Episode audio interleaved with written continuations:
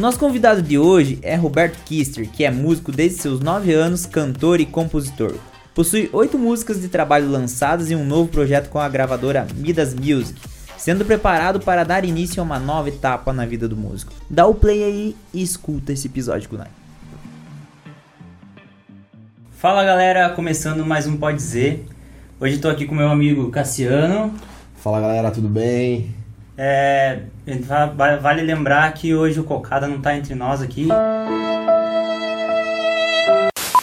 Porque o Cocada não está muito bem de saúde. E como o nosso convidado é muito bonito, ele preferiu nem vir, cara. Com vocês, Roberto Kister. e aí galera, tudo bem? É um prazer estar aqui. E antes de começar, aproveitar para desejar muito sucesso aí no podcast de vocês, que com certeza vai, vai levar muita coisa boa pra galera aí que tá assistindo. Muito obrigado. Muito obrigado, é uma honra ter você aqui conosco. Um prazer, muito bacana. Ideia. Obrigado por ter aceitado o convite. Vamos embora. E vamos bater papo, vamos, né? Vamos, tem bastante coisa para falar. É, bacana. Antes da gente começar o papo, vamos falar de um dos nossos patrocinadores, então? Isso, a gente vai falar da, do pessoal da BTK Holding. Meus amigos, a gente queria falar agora da BTK Holding. A BTK Holding, ela surgiu com o propósito do CEO, Kelvin Baltokoski, nosso amigo, é... A ideia é melhorar a qualidade da vida financeira do maior número de pessoas possíveis. Né? A estruturação e a implantação de novas empresas são fortes da BTK. Entre essas empresas inclui-se franquias e empresas de diversos setores. É, tudo isso é em prol do propósito de, principal que é melhorar a vida do máximo de pessoas possíveis. É, sendo gerando empregos. Então, se você está pensando em investir em alguma coisa e não sabe é, a melhor alternativa, entre em contato com o pessoal lá da BTK, nosso amigo Kelvin, você pode estar procurando nas redes sociais. É, entre em contato com a BTK que eu tenho certeza que eles têm uma opção para você aí que está com, tá com uma vontade de investir, está com uma graninha guardada e, e, não quer perder dinheiro. Entre em contato com o pessoal da BTK Holding e marque uma conversa que vocês não vão se arrepender, beleza? Um abraço pro pessoal lá da BTK e queremos em breve vocês aqui para trocar uma ideia, hein? Entre em contato com o pessoal da BTK. Procura a galera lá, hein? Tem as redes sociais aqui descritas embaixo do vídeo. Chega, marca uma visita com o pessoal, você vai ser bem atendido lá. E depois você me conta se foi legal ou não. Isso aí. Beleza? Abraço pessoal da BTK. Vamos começar esse papo animado agora então. Robertinho. Robertinho Vamos lá. é um ícone agora pra E Robertinho é só apelido, né? O cara é alto. É, alto, é o que eu mais ouço também, né?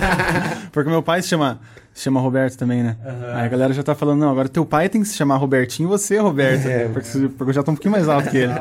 Cara, conta um pouco da tua infância, quem é você, quantos anos você tem, o que, que você faz da vida? Bom, eu sou nascido e criado aqui em Guarapuava, então, é, desde muito cedo, quando eu comecei na música, né? hoje eu tenho 22, 22 anos, é, comecei na música aqui em Guarapuava, e na escola Santa Terezinha, onde eu estudava, estudei a minha, a minha infância, o ensino fundamental. E de manhã, eu estudava à tarde, de manhã tinha, tinha aquelas aulas extracurriculares, né? Então, no caso, eu fazia violão. Eu comecei lá, porque meu pai tocava muito violão. Ele, é, era mais um hobby, mas, mas tocava. E acho que eu comecei a perceber o quão legal era aquilo, comecei a me identificar. Então, quando eu quando eu estava na escola, eu me inscrevi para as aulas de, de, violão com o professor Isildo, lembro até hoje. E ali que eu comecei a, a, a, entrar nesse, nesse mundo da música, né? E aí a gente tinha algumas, algumas tarefas, uma apostila que a gente tinha que completar, né?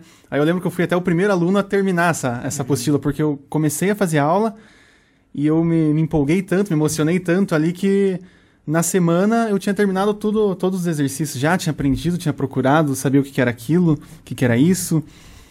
E comecei a aprender violão ali. Antes de, de, de, de Antes da aula você não tinha. Eu não tinha. Pouca coisa, sabe, com o meu pai que tocava. Uhum. Então era Isso, uma quantos coisa... anos você tinha? Eu devia Bem ter novinho. uns oito anos, mais uhum. ou menos. É, oito anos. Oito para nove anos. Então, mas chegou um momento ali na, na escola que, que teve o seu limite. Então eu precisava de, de algo a mais para poder continuar crescendo, né? Foi aí que do lado da escola tinha uma escola de música, Angelson. Uhum. E aí eu, eu fui lá e comecei a fazer aula lá daí, de violão e guitarra também. Comecei até a fazer guitarra na Angelson antes do violão. Porque quando eu era criança eu adorava, adorava guitarra e rock and roll e, e banda de rock, né? E olhava aquele, aquele pessoal tocando guitarra naqueles shows, pedaleira e efeito. Então eu falei, não, quero fazer guitarra também, quero aprender a tocar guitarra. E a energia da guitarra ali também. Ah, é, é muito massa, coisa, é muito né? massa a guitarra. E aí foi.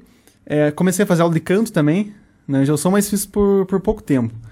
Mas aí nesse meio é, surgiu um recital, acho que foi foi em 2009 esse recital e foi um recital em homenagem ao Michael Jackson que ele tinha hum. falecido então a, todo ano a, a Angelson fazia recitais e nesse ano específico de 2009 foi em homenagem ao Michael Jackson então todo o repertório do recital eram músicas do Michael Jackson e aí que vieram falar comigo ó oh, Roberto é, a gente queria que você cantasse uma música né e daí eu com no, 10 anos 2009 tinha 10 é, eu fiquei meio, meio assim falei putz será que vou cantar Será que eu vou saber? Mas Como é que eu vou lidar com uma plateia, né? Você já cantava ou é só tocava? Não, eu só tocava e cantava assim, mas em casa, né? Nada. Então eu não sabia como que eu ia reagir num palco com pessoas assistindo, né? E aí beleza, aí definimos a música, foi aquela You Are Not Alone. E às vezes a galera pede pra cantar, mas eu não lembro mais, nunca mais cantei essa música. Mas beleza, eu aceitei e falei, não, vamos cantar. E eu era o mais novinho do recital, a galera era, já eram adultos quem cantava, geralmente, né? E eu tinha eu 10 anos lá. E anunciaram, eu entrei no palco. Eu lembro até hoje, eu, eu fiquei congelado. Eu só aproximei o microfone da boca, comecei a cantar e ficava olhando pro meu pai que estava ali na, na, fileira da frente, porque Vendo se eu, que que ele se eu olhar e se eu olhasse pro, pros lados e começasse a, a, enxergar as pessoas, né, a reação delas, eu acho que eu ia eu ia tremer na base ali, não, não ia ficar legal, sabe? Porque foi a primeira, essa foi a primeira experiência minha com, com um, um público, né? E cantando inglês. Você já cantando fazia inglês. aula de inglês? Já fazia, já ah, fazia. daí já, é, já tanto é tranquilo. que é, eu canto inglês porque, porque eu gosto, eu, eu, tenho essa facilidade, até porque eu comecei a aprender inglês quando eu estava aprendendo a cantar também. Então uhum. eu acabei, na época, unindo as duas coisas, sabe? Uhum. Então eu eu estava aprendendo inglês, eu pegava uma música em inglês para aprender a cantar, para aprender a pronunciar as tempo, palavras, né? aprendi os dois ao mesmo tempo, se me identifiquei, né? E por aí foi. Então, Aí cantei essa música do Michael Jackson. É... Papai e a mamãe escorreu uma lágrima. Escorreu, e meu pai é chorão. Nossa. Aí... Mas beleza, eu achei que fui bem. Eu tenho até hoje o vídeo disso. Eu tenho até que achar, tá lá em casa, um DVD.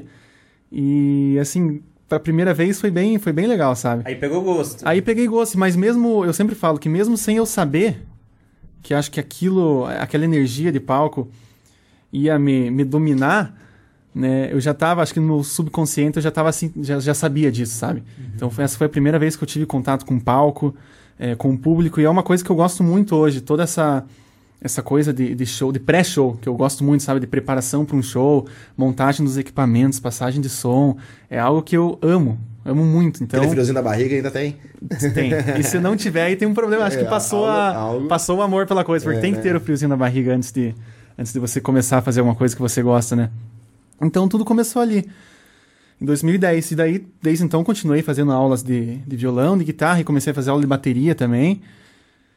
E aí chegou um tempo que eu parei e, e continuei em casa, né? Entrava no YouTube, via vídeos, pesquisava, já né? Tinha uma base fui, boa. Já tinha uma base e é. fui aprendendo, né? Fui aperfeiçoando tudo em casa e até hoje eu faço isso, né? Hoje em dia, cada, cada ano que passa, a tecnologia avança cada vez mais, nós temos mais é, oportunidades, principalmente na internet, né, de encontrar coisas. Então foi dali por, por diante foi assim. E foi aí que tudo tudo começou. E co como eu disse, mesmo sem eu saber, mesmo sem saber sabendo. É, Eu não sabia que, que, que, que eu ia gostar daquilo, mas no fundo já tinha despertado essa, essa paixão, sabe? Legal. Foi muito legal. É, acho que é meio que quando a gente a gente acerta, né? Tipo assim, você se encontrou dentro da, da música, igual você falou, teu subconsciente ali, teu inconsciente estava trabalhando, Já né? estava trabalhando. O universo meio que trabalha, é, trabalha. trabalha para te colocar no lugar Eu acredito muito tá, nisso. Eu, eu, também, sou muito. fissurado por, por esse assunto. Eu também. Eu acho que quando você é, acredita em alguma coisa, todo, todo o universo conspira é, a, botar a energia de, ali, energia. Né? Eu acredito no muito negócio. Nisso, eu, eu, também, sou bem... Cara, mas fora a música, como é que foi tua, tua infância, tua adolescência em Guarapuava? Amizades, Conciliar isso daí de você ser músico e também ser uma criança que quer fazer as coisas normais de criança e adolescente? Olha, eu, eu posso dizer que eu, a minha infância foi muito boa. Eu tive uma... Eu, eu sou muito feliz pela, pela infância que eu tive, né? É, pelos, pelas amizades que eu fiz. Eu sempre fui uma pessoa, assim, bem, bem tranquila, sabe? Nunca, como meus pais dizem, nunca fui de dar trabalho. Fui bem na minha, bem, bem tranquilo, né? E... Pra, ainda naquela época, para conciliar as duas coisas era fácil, porque a música ainda. é, o que eu sabia era que ela ainda era um, um hobby, né? Eu não- ainda não tinha começado algo profissional. Então eu tocava, cantava, tocava muito pouco para as pessoas é, que eu conhecia, né? Para amigos, era mais para família, né? Para um outro da família, porque eu tinha muita vergonha de tocar, de tocar para as pessoas. Ainda, ainda até hoje eu tenho um pouco, sabe? Principalmente quando é, não tem muita gente num lugar. Se eu pedem, tem quatro, cinco pessoas pedem pra eu, eu tocar, eu fico meio. Não, Você eu toco, mas com mais- eu, eu ainda sinto, acho que um frio na barriga maior ainda do que subir num palco e cantar pra várias pessoas, sabe? Pra galera. Mas a, a minha infância foi muito boa, foi muito boa. Eu é, fui uma pessoa também que eu acho que consegui é, captar bem os valores, né, da Aham. vida desde pequeno. Então hoje eu tenho, tenho bastante orgulho de quem eu me tornei hoje por conta de quem da, daquilo que eu vivi né, na minha infância com minha família, com meus pais, amigos, né, que todos me instruíram para esse caminho, né. Então foi muito bacana, Aham. bons E tempos. Cara, daí foi pra adolescência, como é que você falou assim, cara, vou ser músico, vou fazer faculdade, o que eu vou fazer? Então, eu já quando eu comecei a, a faculdade em Curitiba, fazia administração lá, eu já sabia que eu queria ser músico. Aham. Só que ainda estava meio complicado de achar o caminho certo para seguir, porque existem várias possibilidades e eu não sabia, eu, como eu era muito novo ainda, eu não sabia o que era certo, o que era errado, o que era melhor fazer, o que não era. É uma Sabe? grande dificuldade, tipo assim, na idade que você tem que escolher o que você quer ser da vida. Às vezes você não tem algo formado dentro de si. Ah, eu quero ser músico. Ah, eu quero ser Cara, com é, 17 anos de idade, é, né? é uma responsabilidade exatamente, muito então- grande que a gente tem que ter numa fase que, tipo assim, você não tem formado algo na tua cabeça. Muita Exatamente. gente tem. Tipo, ah, eu, minha primeira faculdade, eu fa- eu fui fazer engenharia ambiental. E, tipo, não era nada a ver o que eu queria, tipo, que eu fazia, sabe? Eu chegava Uhum. em casa, ficava mexendo no computador, no Photoshop, fazendo edição. Daí eu tinha uma namoradinha na época, ficava fazendo as fatias nossas. e, tipo, eu falei pra minha mãe e pro meu pai, ó, quero vazar fora, não é isso que eu quero e... E é isso, porque eu tive que tomar essa, essa frente ali com 17 anos, de ter que fazer o Uhum. vestibular, de ter que decidir o que eu ia querer. E acho que, que muitas pessoas passam por isso pe- pe- pela pressão, às vezes, que, que é colocada imposta, nelas, né? De é falar, ó, aham. você tem que fazer uma faculdade agora, né? Sim. E hoje eu, eu, eu, eu- larguei a faculdade para continuar seguindo a música, para dedicar todo o meu foco na música, né? E eu não me arrependo porque, primeiro, eu sou novo. Então, se eu quiser fazer uma faculdade, eu posso ainda. Eu vou começar e não vou terminar velho, como dizem, né? Aham. E eu não podia perder essa, essa oportunidade, porque quanto mais novo você é, mais chance você tem. Né? Então, é, aquele era o momento de eu de- dedicar o meu tempo para música, mas eu é, larguei de vez a faculdade. Eu falei, não, agora realmente eu vou ter que largar, porque surgiu a oportunidade de eu, de eu gravar fora, né? Porque foi assim, em 2015, eu fiz um intercâmbio. Uhum. Fui para os Estados Unidos fazer um intercâmbio, fiquei seis meses lá. E a gente podia escolher as matérias, né? E uma dessas era música. Então eu fui para aula de música também nos, nos Estados Unidos, no intercâmbio. Só que essa, essa aula de música, que era de violão principalmente, era para iniciantes. Quem nunca tinha tocado, quem ia começar lá. E tinha eu e mais dois colegas daí que eu fiz lá, que nós já tínhamos uma, uma base, nós já sabíamos tocar. Então, o professor falava assim: Ó, você, vocês três vão para uma salinha aqui do lado, criem uma música ou aprendam uma música de algum cantor ou cantora que vocês gostem e no final da semana vocês apresentam pro resto da turma. E aí, beleza, nós fomos nós três pra sala, né? Era mais conversa do que, Aham. do que tocar, mas a gente começava a fazer músicas. Os dois, eles estavam aprendendo uma músicas de artistas que eles gostavam e eu optei por criar uma música. Então, ali, naquele momento, eu criei a minha primeira música. Então foi em 2015. Então a gente vê aí que de 2009 até 2015 já se passou um tempo, né? Então eu fiquei todo esse tempo, eu nunca tinha escrito uma música, né? Feito uma música. Então ali eu criei essa música. Aí no final da semana eu fui, apresentei pra turma. Eu vi que eles gostaram, né? Acabou a aula, falaram pra mim, nossa, Roberto, que música legal, não sei o quê. E eu me animei com aquilo, né? Falei, eu acho que acho que eu levo jeito pra isso, dá pra continuar fazendo isso. Aí a primeira coisa que eu pensei foi, bom, quando eu voltar pro Brasil, eu quero gravar essas músicas e quero lançar. Eu, de- eu defini isso, decidi, falei, não, agora eu quero gravar e jogar a música pra galera escutar, quero fazer com que as pessoas escutem a minha música e me conheçam, conheçam quem é o Roberto, músico. Uhum. E aí voltei. Aí entrei em contato com o Alessandro Kister, que é produtor aqui em Guarapuava, e falei, cara, é, eu tenho umas músicas, vamos, vamos gravar elas? Quero muito gravar, quero lançar. Porque quando você é, cai a ficha e você fala, não, eu quero ser músico, acho que um dos maiores sonhos de um músico é lançar suas próprias músicas. É isso que eu, eu ia perguntar para você, daí você continuou na conversa, mas no começo então você cantava cover. Eu cantava e, cover. Qual era o som que você, o que, que você curtia ouvir? Cara, cantar? eu cantava muito Coldplay, que eu gosto muito, Massa. Ed Sheeran, essa- esses pop mais umas baladas Uhum. românticas, né? E cantava muito, eu gostava muito de country também, porque Acho eu, mesmo antes de eu, né? de eu ir para os Estados Unidos, eu eu eu, escut- eu descobri o country, né? E aí, nossa, eu pirei demais, até hoje é um dos estilos musicais que eu mais escuto, tanto desde os anos 80, 90, começo dos anos 2000, até os countries mais atuais, né, que misturam country com rock, com pop. Uhum. É, acho que a maior parte do tempo eu escuto isso. Mas eu tocava, sabe, mais essa pegada de balada romântica, né? Então, Coldplay, Ed Sheeran, John Mayer. Quanto tempo que você ficou lá nos Estados Fiquei Unidos? seis meses. Seis meses. Aí, aí eu criei essas músicas, voltei e falei, vamos gravar, Alessandro, vamos. Aí a gente chamou o Thiago Mosch também pra Uhum. fazer a pré-produção, né? O Thiago manda muito, toca Monstro, muito bem né? violão, guitarra, pô. E aí, beleza, fizemos a, a produção, da, foi, é, foram cinco músicas. E eu falei, beleza, vou lançar um EP com cinco músicas. Aí, beleza, tava tudo pronto pra lançar as músicas.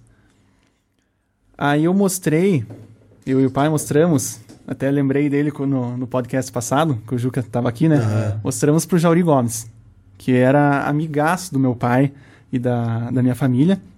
Sempre foi. A gente era, era muito próximo e um dia ele tava lá em casa e eu e o pai, né, estávamos conversando sobre, sobre música, sobre o que, que eu queria fazer, né, junto com o Jauri. E resolvemos mostrar essas músicas, antes mesmo de, de serem lançadas pro Jauri. E ele escutou e falou, ó, Robertinho, isso aqui não, não é pra aqui pra Guarapuava. Cara, você tem que, você tem que ir pra, Pra fora. pra fora, cara. Você tem que ir pra cidade grande, cara. Você tem que. Eu vou ver o que eu, o que eu consigo fazer. Aí, aí que começa toda a história da gravação fora do, fora do, do Brasil, que eu tive a oportunidade de gravar, né? Então tudo começou com o Jauri. Essa parte agora mais profissional ainda. Então o Jauri ligou para um amigo dele, chamado Jair, Jair Petri. Ele tinha uma, uma dupla.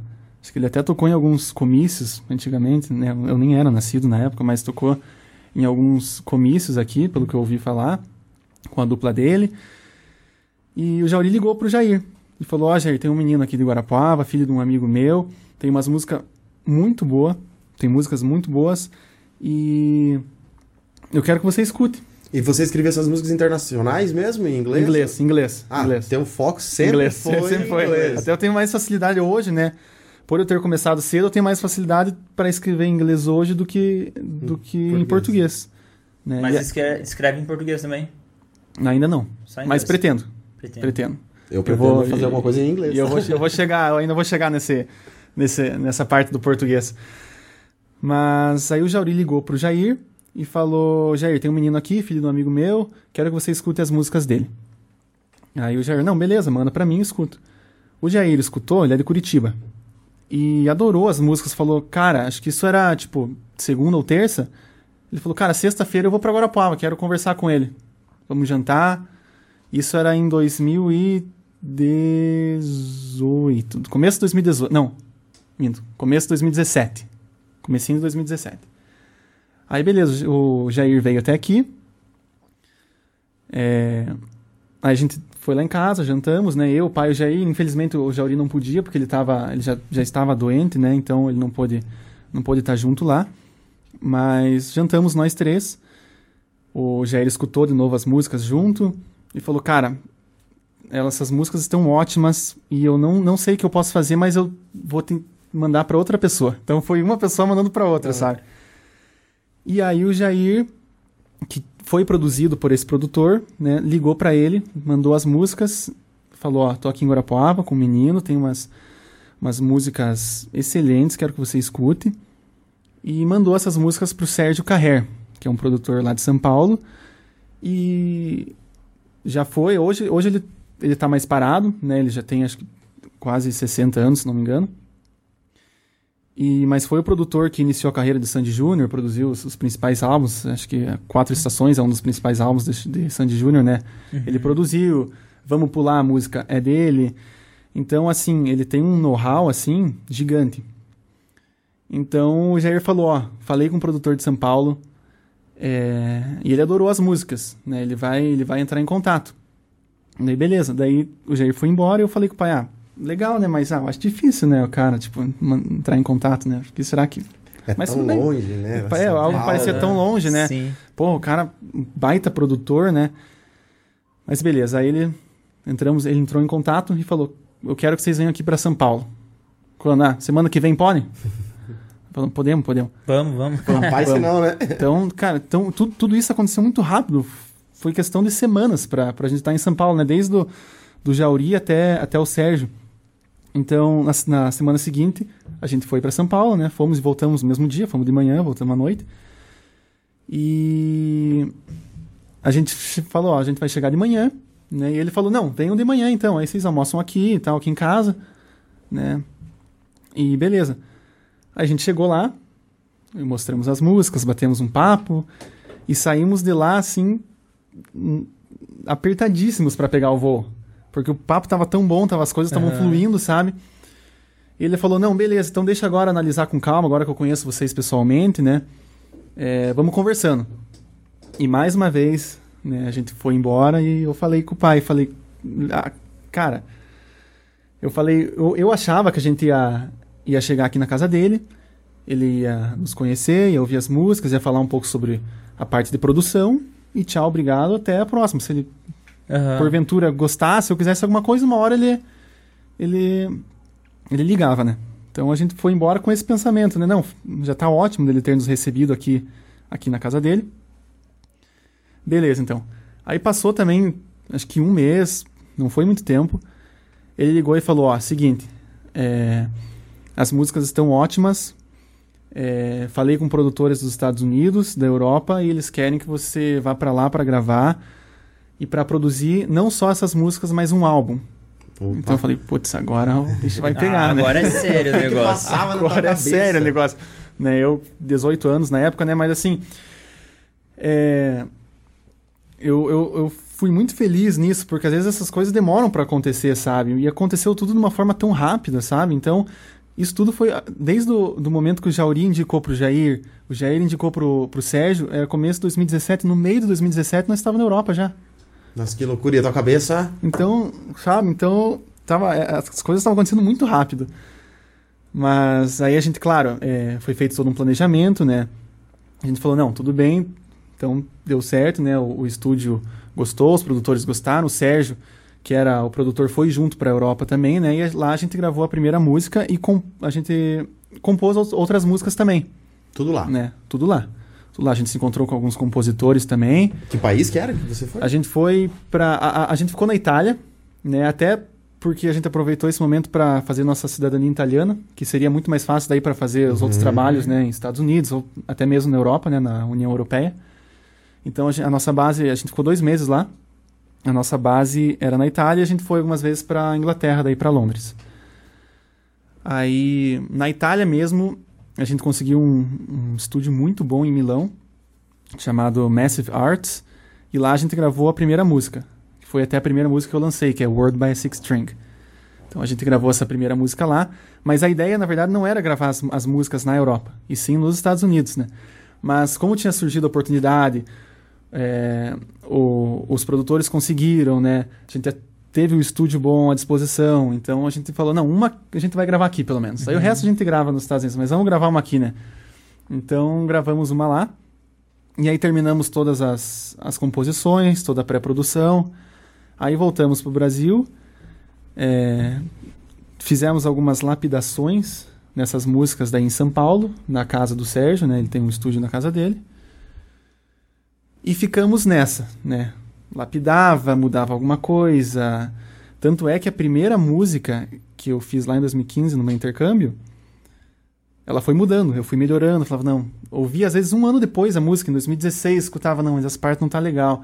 Então essa música demorou quase três anos para ficar pronta. Né? Isso você mudava a letra. Mudava a letra, mudava arranjo, porque essa é uma música que é 100% minha. Né? A maioria das músicas do álbum são a gente fez em, em conjunto, né? Nós três. Então eu dava a ideia, eles entravam com outra ideia legal, né? Tudo que, que era pra somar e que eu via que era legal e eu gostava, eu aceitava, né? E aí, no final das contas a gente dividiu também, né? Pra ser justo eu- e todos achamos bem bacana fazer isso e dividir é, exatamente a porcentagem pra cada um, né? Não, todo Legal. mundo Sim. né, vai, vai ter a mesma porcentagem de direitos autorais das músicas, né? Mas beleza, essa música eu demorei muito porque era uma música importante pra mim, por ser a primeira música que eu fiz.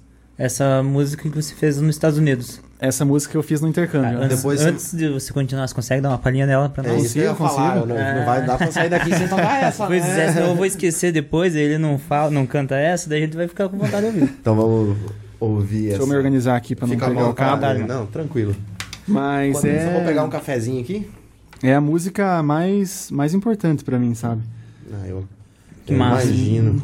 Porque acho que a primeira música que você faz e que você vê, putz, essa música tá boa, você você percebe que você tá no, tá no caminho certo, né? Então então ela ela é muito importante pra mim. E, e hoje é a música mais tocada minha também, a que mais escuto, né? A gente tá chegando a 100 mil plays nela já, algo que pra mim é incrível, né? Não, claro, é bastante, mas não é um número gigante, né? Mas Mas é importante. Mas é, é coisa- importante, é, é um marco assim que sabe que, que, que nós vamos chegar assim muito importante porque principalmente essa música a gente conseguiu chegar a esses 100 mil, play, é, 100 mil plays com um marketing muito bem feito, né, com muito Aham. esforço, até junto com, o- com o Wagner que, que faz toda a parte de marketing das redes sociais e nós dois sozinhos, né, não tinha gravadora por trás, não tinha nada por trás, então a gente foi a gente batalhou para fazer chegar, para essa música chegar no maior número de pessoas possíveis, né? Aham. Então hoje acho que ela tá com 99.300 plays. Então quando chegar no, no 100 mil vai ser realmente um marco, assim, muito bacana, sabe? A gente vai deixar aqui embaixo o link pra galera ouvir a música lá também, pra Isso. chegar logo nesses 100 Isso mil aí, vamos escutar. e ela se chama Shoulder to Cry On, que é uma mensagem para as pessoas, ou enfim, para quem você quiser, que fala da, da importância de dizer para aquela pessoa que ela sempre tem alguém para contar, um ombro que ela pode se apoiar, né? E que ninguém nunca vai, vai ficar sozinho. Então, demorou para essa música chegar ne- ne- nesse, nesse estado que ela tá Aham. hoje, mas valeu muito a pena todo, todo esse tempo, né? Vamos lá. Vamos lá.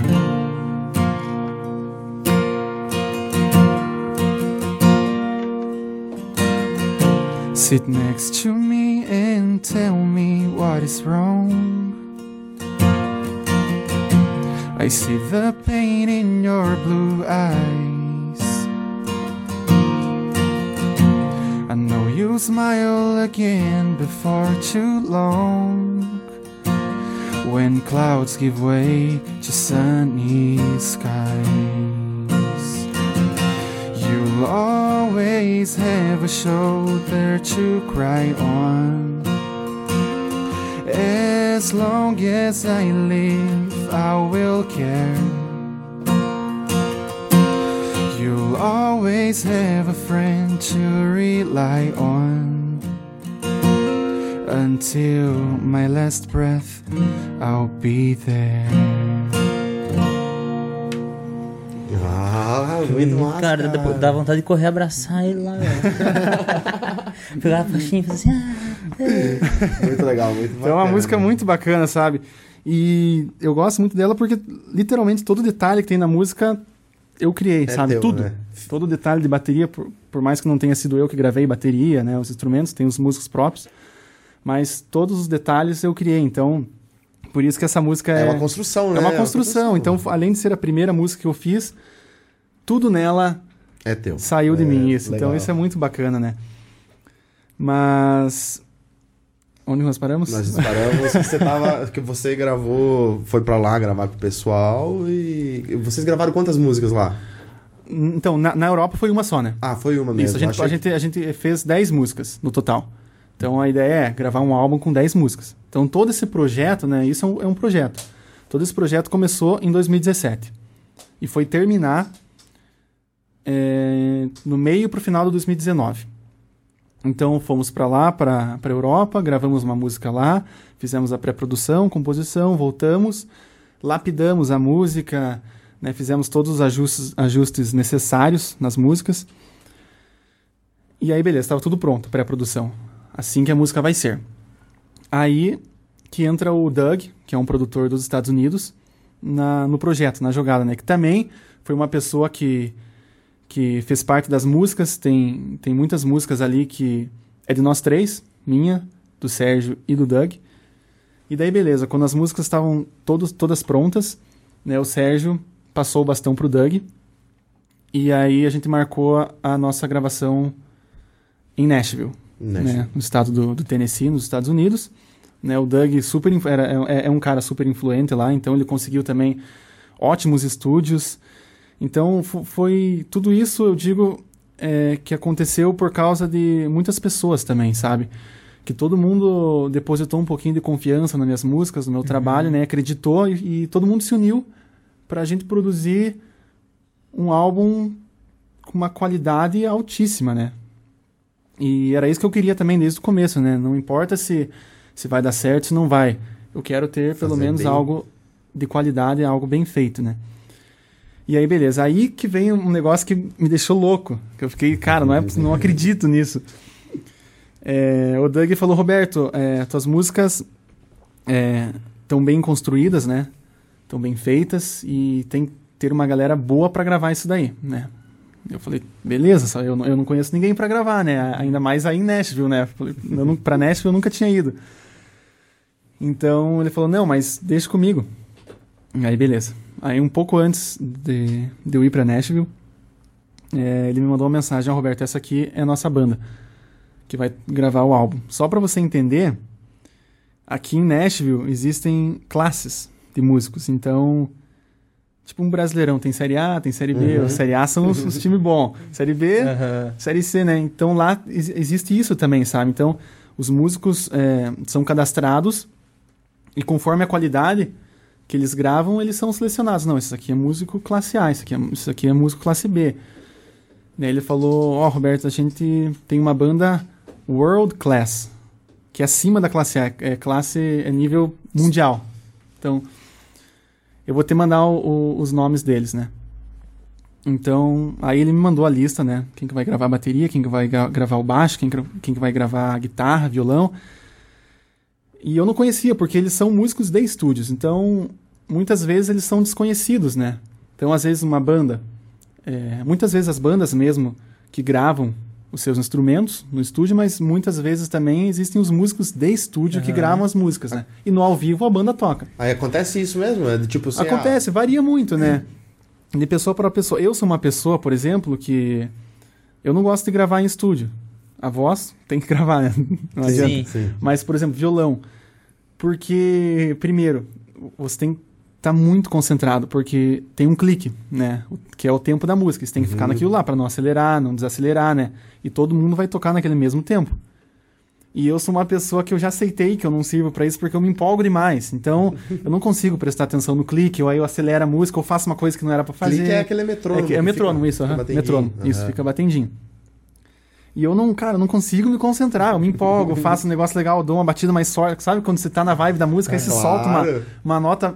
É mais emoção. Você bate com técnica, mais né? força, né? assim, eu, aí eu estoura o volume lá. Então eu falei, cara, não vai, cara. Então eu só prefiro passar o que é para fazer, ó, desse jeito, vocês gravam. E essa era uma banda world class. Então ele me mandou os nomes e eu olhei lá e comecei a pesquisar. Aí, cara, eu falei, cara, não é possível, cara, que você conseguiu isso, cara. Porque o baterista, é Nerzi, se chama. Ele é um israelense, só que mora, mora nos Estados Unidos há muito tempo.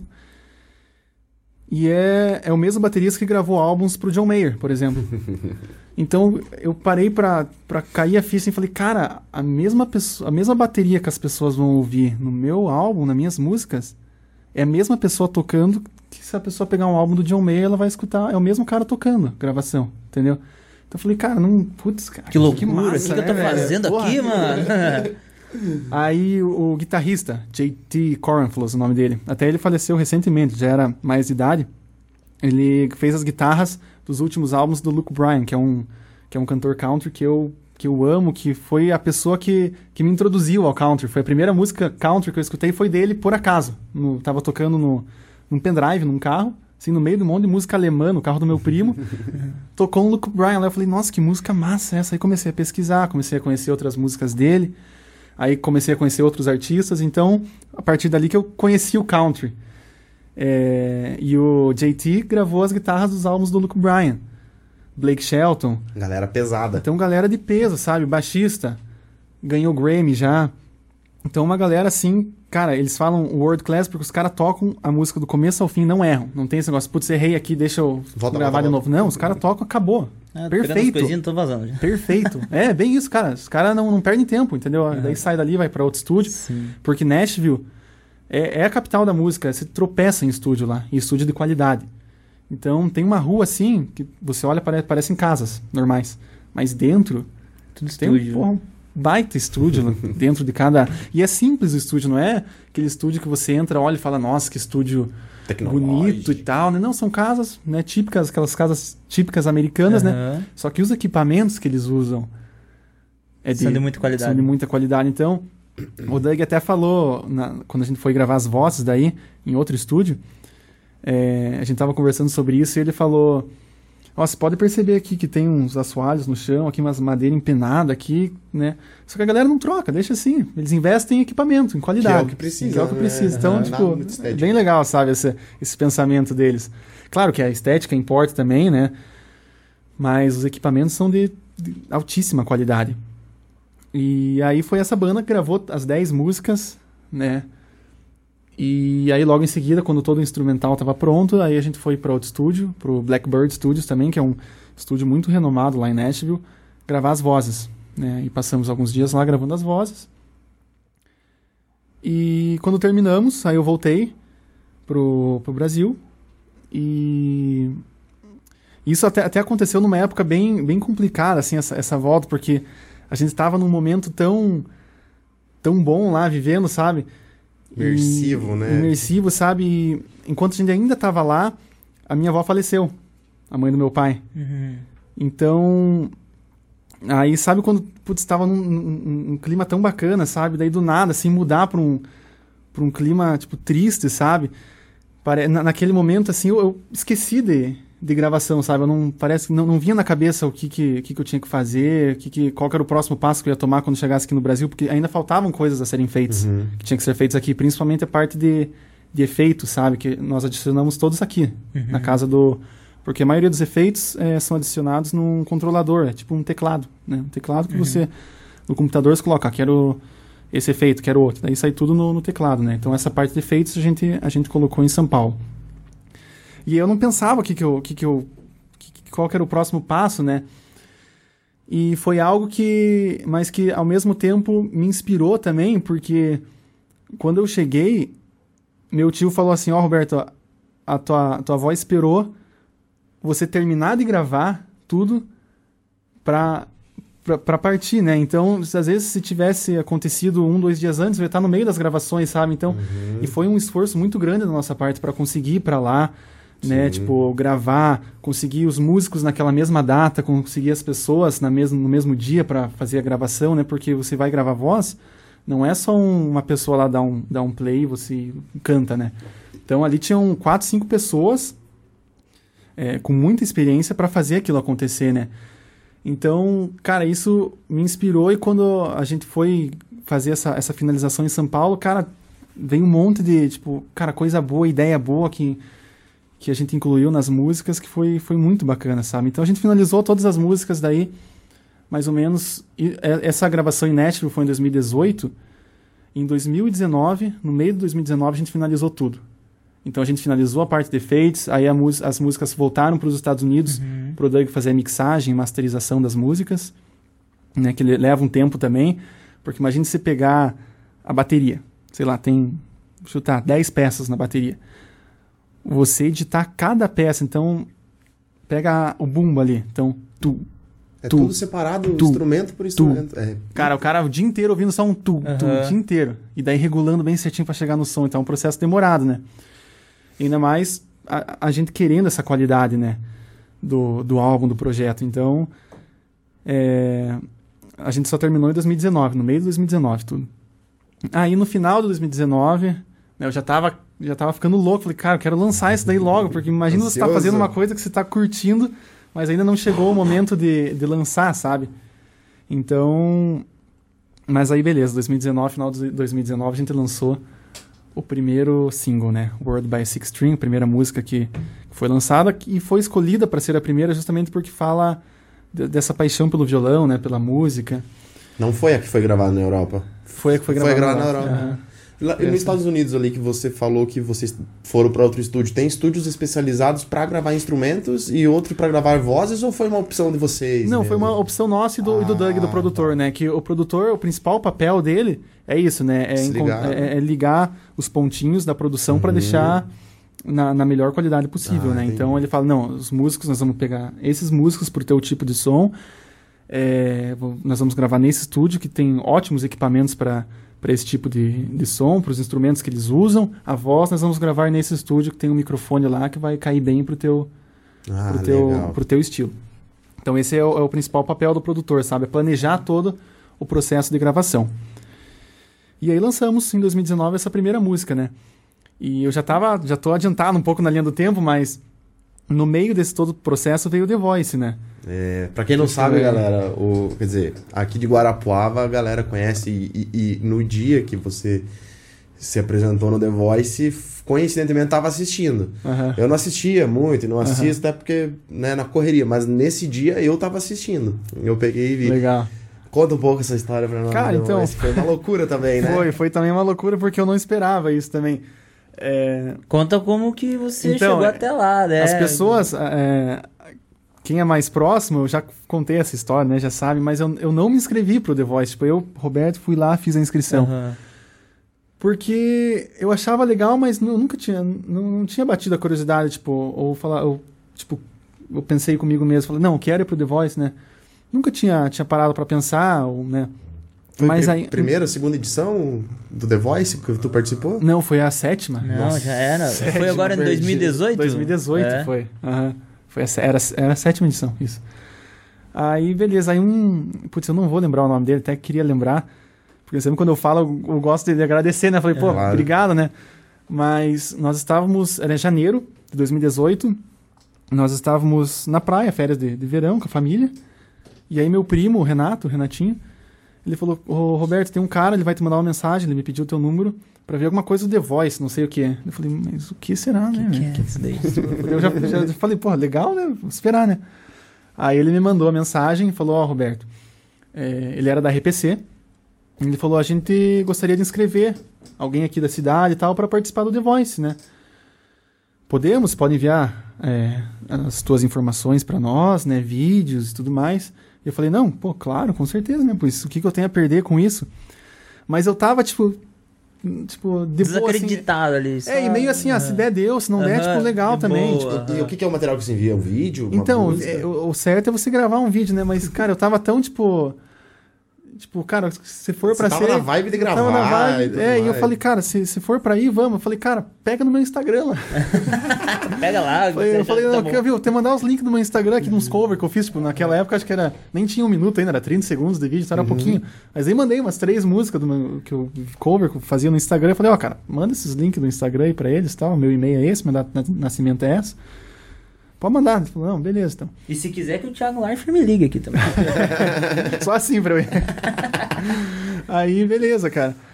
Aí mandei, ele falou, não, beleza, então, se você passar dessa primeira etapa, que é essa etapa de vídeo, né, de inscrição, você vai receber um e-mail daí já do programa, né, da, da equipe do programa. Só aguardar. Falei, não, beleza, muito obrigado, né? Valeu, um abraço. Aí um dia tava eu e o pai num jogo do Batel, assistindo um jogo do Batel. Aí acabou o jogo, a gente tava saindo ali do, do campo. Apitou no celular, Globo. Então, oi Roberto, você passou para a seletiva presencial do The Voice e tal. Queremos você em Porto Alegre, dia tal, tal, tal, para a seletiva presencial. Em Porto Alegre. Em Porto Alegre foi. Aí eu falei, ó oh, pai, acho que agora vamos, vamos, vamos, vamos, vamos dar meu máximo agora para para ir, pra, pra ir, né? Para entrar agora já que chegamos até aqui. Aí beleza, aí ca cada eram regionais, né, seletivas. Então, o pessoal do Paraná, Santa Catarina e Rio Grande foi tudo em Porto Alegre. Né? E assim por diante, né? Aí fomos até Porto Alegre, né? Pegamos o hotelzinho lá, a gente ainda pegou o hotel, no mesmo hotel que é cera seletiva, né? Que daí tinha os, os, os descontos e tal. Depois tudo mais, mais próximo também, né? É, tudo mais próximo, Ali, não precisava né? se deslocar. É. Então, ó, tem o hotel tal que vai ser a seletiva, no salão de, de eventos desse hotel. Aí beleza, daí tava todo mundo Uma galera, que ia fazer a seletiva gente. lá, muita gente, né? A expectativa, ansiosa. E eu, e eu, eu sempre fui muito tímido com, com, com pessoas assim, é, músicos também que eu não conhecia, sabe? Então a maioria das pessoas às vezes ficava nos corredores ali no, no barzinho do hotel cantando e tal, eu ficava no quarto tocando, sabe? Tipo, quieto. Não... Na tua E, ali. e no The Voice era a mesma coisa também. Nos corredores lá do estúdio, antes de entrar pro, pro palco também, pô, a galera fazia um corredor sentado assim, cantando umas músicas assim. E eu, eu ficava dentro do, do- da salinha lá, bem de boa, escutando um som, sabe? Não sei porquê, e não é questão de ah, antissocial. É o teu Você- jeito. Mas é- concentrado é meu mesmo, de concentração. Isso, mas não é nem focar na concentração de falar, não, eu quero me concentrar, mas eu acho que naquele momento eu me sentia mais confortável, entendeu? Sozinho, ouvindo uma música, entendeu? Querendo ou não, não deixa de ser uma, uma concentração, né? sim, sim. Ainda até, até tem uma história engraçada disso daí que já, já, já chega a hora. É, mas beleza, aí fomos para Porto Alegre, né, conheci já algumas, algumas pessoas, até um, um piazão que, que era tecladista, porque você podia escolher, ó, você quer tocar violão ou você quer que alguém toque para você, né, o piano ou Uhum. o violão e você só quer cantar. Né, e tinha esse, esse rapaz que tocava piano que até estava na edição na mais recente agora do The Voice. A gente né, trocou uma ideia lá, então era, era sempre assim, ó, você escolhe tocar ali na, na seletiva ou ah, tem alguém que vai tocar violão ou piano para você. Aí beleza, então o meu dia era tal. né, Eram, eram, geralmente, eram dois dias da seletiva, então ó, fiquei pro, pro sábado, por exemplo. Certo. Beleza. Tal horário, ó, você tinha uma filhinha lá e tal, esperando. Ah, Agora, Roberto, você. A gente tinha que escolher duas músicas, uma em português. É, na verdade, era uma só em português, mas se você cantasse em inglês, você tinha obrigatoriamente é, que escolher uma música para cantar em português também. Uhum. Aí eu cantei aquela inglesa Let Her Go, do Passenger. E em português eu escolhi uma do Thiago York. Aí beleza, cantei. E ali eles não, não demonstram nada pra você. Né? Então eu falei, eles, obrigado. Pode, pode sair agora por essa porta aqui. Falei, ah, obrigado. Aí saí pela E porta. E eu, eu falei, cara, será que deu? Mas eu tava assim muito tranquilo, porque acho que não ia. Não ia mudar. Claro que entrando pro The Voice ia mudar muita coisa, mas assim, eu ia, independente do que acontecesse, eu ia seguir com os meus proje- projetos, sabe, na mesma. Tava focado. Tava focado naquilo que eu tava fazendo já, sabe? Então, aí eu saí, aí quando eu saí da sala, um, um cara da produção falou: Ó, Roberto, aguarda ali nesse, nesse sofazinho ali. Eu falei: ah, beleza. Então não sabia se tinha passado, se não tinha, né? Aí eu, eu ouvi um, um outro cara da produção falando pra um, pra um outro. pra um outro piá lá. Ele falou: Ó, é, você tá liberado, a produção tem vir um e-mail se você for selecionado. Aí eu pum, me virou uma chavinha na cabeça. Falei, cara, ele me mandou sentar aqui. não- se eu não, se eu tivesse, não tivesse passado, Ia junto com o Piala. eu ia junto com o Piá. Eles iam falar, ah, você vai receber um e-mail, entendeu? Pra, como se ninguém soubesse Sim, nada. Mas no aham. caso, ele já não tinha passado, Claro. sabe? Então eu falei, putz, eu acho que, acho que eu tenho chance aí. Vamos ver. Aí esperei um pouquinho. E assim, eles não falam, ah, você passou, vai ter mais uma seletiva e tal. Ali na, na seletiva regional, eles já meio que definem tudo que vai acontecer. Pra, pra- caso você passe, né? Uhum. Então, aí a a- a- uma mulher já me chamou, falou, ó, entra aqui. Entrei na sala, já era o diretor do, do programa, né, diretor é, musical do programa. Ela falou, oi Roberto, tudo bem? É, Roberto, que música você acha que você deveria cantar se você entrasse no, no The Voice?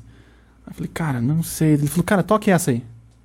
Aí eu toquei, eu falei, cara, mais ou menos essa. Então toque essa aqui, toque, sabe Shape of You da Ed Sheeran? E- Ele que Ele falava. sugere. É, ele- ele- eles vão sugeria. jogando, sabe? Aham. Eles vão jogando. Aí num consenso ali a gente Com violão ou só na voz? com violão. Violão. Então, cara, toque ela aí.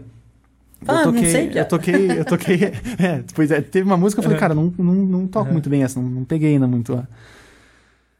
Aí ele falou, toque, sabe Shape of You? Eu falei, sei, sei, pode tocar? Eu falei, posso. Aí eu toquei, ele falou, cara, é essa mesmo, pode ser. E eu na, na, na louca, ele falei, pode, pode. Eu, se eu pudesse voltar atrás, eu não ia tocar essa música, eu ia tocar uma outra música que eu acho que eu Sim. Se sentia mais confortável. mais confortável. Claro. Mas na, na loucura ali, com medo também de, de Ansioso contrariar o cara e, o cara me cortar ali. Eu falei, Sim, não, vamos sim. tocar o que for, cara. vamos embora. Aí ele falou, então beleza, então grave aqui uma, uma guia da, da música, tal, violão e voz.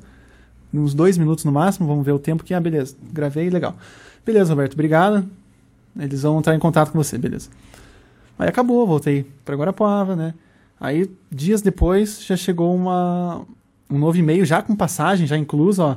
Roberto, agora você vem para uma seletiva final aqui no Rio de Janeiro. Aí fui pro Rio de Janeiro, a gente vai lá na Globo, né? E reúne to todos os que passaram das seletivas regionais, reúne todo mundo em mais uma peneira lá no Rio de Janeiro. Aí fomos lá, e daí eu passei também, no mesmo esquema, passei dessa seletiva final. E aí voltei para Guarapuava e também um pouco depois já, já voltei de novo para gravar daí o programa. Então, assim, é, eles não te falam muito o que, está acontecendo, sabe? Eles só te mandam, eles não falam uhum. se passou, não falam o que, está acontecendo. Então você fica meio perdido no meio. E as coisas acontecem muito rápido. Mas aí só chegou também o e-mail, ó, gravação tal, é, duas passagens, né? Era minha de um acompanhante daí que ficava na, na TVzinha com o Thiago uhum. Leifert lá. Uhum. E aí fomos, cara. E daí cheguei lá. Quem que tava de acompanhante? Meu pai. Teu pai, meu pai foi. Uhum. Guerreiro todo o tempo. E minha mãe, meu, meu pai tá sempre comigo, ele adora, ele vibra junto, ele, nossa, ele vai e gosta de filmar. É, e... e tendo em vista que você se tornou que se tornou por conta dele. Também, querendo ele queria isso, que você. Né? E meu pai e minha mãe sempre acreditaram, apoiaram. sempre apoiaram, nunca falaram um não, não faça isso, que continue na, na faculdade, Sim. depois você vê música e tal, sempre apoiaram uhum. muito, sabe? Eu sou muito grato por isso. E aí meu pai foi na TVzinha com o Thiago Leifert, porque eu sabia, eu e minha mãe sabíamos que ele ia gostar de estar tá lá, sabe? Claro, sim. Então, e minha mãe foi na plateia daí, na, com a galera, né? Aí, beleza, aí chegamos lá, aí teve uma passagem de som. Falou, Roberto, tua, tua hora da passagem de som. Cara, eu subi naquele palco, eu olhei aquela estrutura, cara, porque... Luz e coisa Eu sempre via na TV, Gentaiada. Cara, e você tá ali, cara, na passagem de som, isso, não era nem a gravação, era só pra passar o som. Plateia já também? Não tinha plateia, mas Depois tinha muita gente com, uhum. com pranchetinha na mão. Falei, cara, é agora que vou definir se eu vou passar ou não. Então vamos me julgar aqui. cara do céu, velho. Cara, e daí eu pisei no palco, cara. Aquela iluminação, cara, bonito pra caramba, cara. Sabe, a, a, o estúdio lá, cara, as cadeiras ali, porra. Os caras é tudo excelência, né? Tudo com excelência. Cara, muito massa, cara. Aí, beleza, cara, subi no palco, cara, meu corpo começou a formigar, cara. cara, minha mão começava a formigar. Cara, eu tava tendo que me concentrar para segurar o microfone, cara. Porque eu tava com medo de, tipo, não sentir a mão, achar que tava segurando o microfone e deixar o microfone cair, tá ligado? Porque quando, às vezes quando você formiga, você não tem a, a total noção, né, de que você tá segurando alguma coisa. Mas, cara, meu corpo inteiro, dos pés à cabeça, cara, formigando, cara. E eu falei, cara do céu, velho. Mas aí comecei a cantar lá, começou a tocar. E não tem essa, ah, errou ou tá nervoso, dá uma respirada. Não. Passagem de som, canta a música, acabou, tchau. Não tem, errou, não vai ter de novo. Agora é o vez do outro chegar. Uhum. então fui boa. na passagem de som, lá, cara, subi no palco, cara, em três minutos eu já tinha saído. Subi, começou a tocar música, cantei, saí. Tchau. Eles só, a única coisa que eles falaram, ó, aqui são os monitores de retorno, que ficavam no palco, virado no piso, pra virado para mim, tipo, ia embaixo ainda, de umas gradinhas, uhum. para não aparecer, né? Então, ó, aqui, ó, aqui que vai sair o teu retorno para você se escutar. Né? Então, é, é, da tua opção, se quiser ir um pouquinho mais para lá e, e não ouvir tão bem o que você está cantando, né? Ou ficar no meio, né? Eu falei, não, beleza, obrigado, então pode soltar. Soltou a música, cantei, acabou, beleza, pode sair por aqui. Cara, e só, entendeu? Não tinha uma segunda vez de passagem de som para você se adaptar melhor. Não, era uma vez, acabou. Beleza, aí no, acho que pulou um dia e no dia seguinte eu foi a gravação daí do programa. Aí que tem essa parte engraçada aí que, que eu tava bem tranquilo. Eu tava nervoso, mas assim, se der, Deus, se não der, não tem problema nenhum. Aí, beleza. Aí tinha essa galera no corredor, né? Todo mundo cantando, aquecendo a voz e tal, e estalando os dedos, não sei o que, fazendo aquelas. Gargarejo. Coisa com a voz e não sei o que, melisma. Que fazendo aquele mantra, aquele, né? Coisa arada lá. Todo mundo aí, agora vamos cantar essa música aí. Aí todo mundo cantava junto e tal. Eu nem conhecia as músicas é. direito, porque eu escutava umas músicas totalmente Total... diferentes. Uhum.